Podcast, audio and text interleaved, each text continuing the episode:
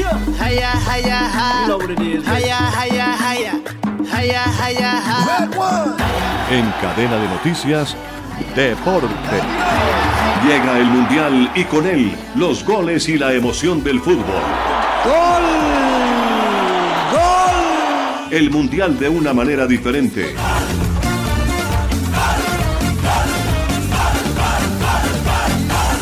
Resultados y tablas de posiciones en la síntesis mundialista.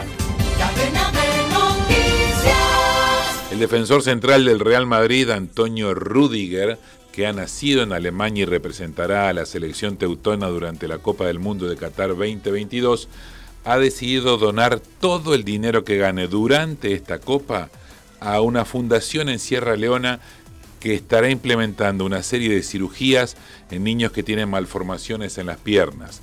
Malformaciones que son debido, en la mayoría de los casos, a la mala alimentación que reciben desde que nacen. ¿Por qué ha elegido Sierra Leona? Porque es el país de nacimiento de su madre. Y el jugador que vive en España ahora, pero que representa a la selección de Alemania, ha decidido devolver al país donde ha nacido su madre todo lo que gane en ayuda para los niños que más lo necesitan. Rudiger tiene claro que este tipo de ayuda es lo mínimo que puede hacer debido a su situación privilegiada que tiene en el mundo del fútbol. Y ha dicho, en Alemania me han dado la oportunidad que a muchas personas en Sierra Leona, en Sierra Leona se las niegan. Estoy agradecido por estas oportunidades y aprecio enormemente la situación privilegiada en la que me encuentro. Ayudar es una cuestión de honor para mí.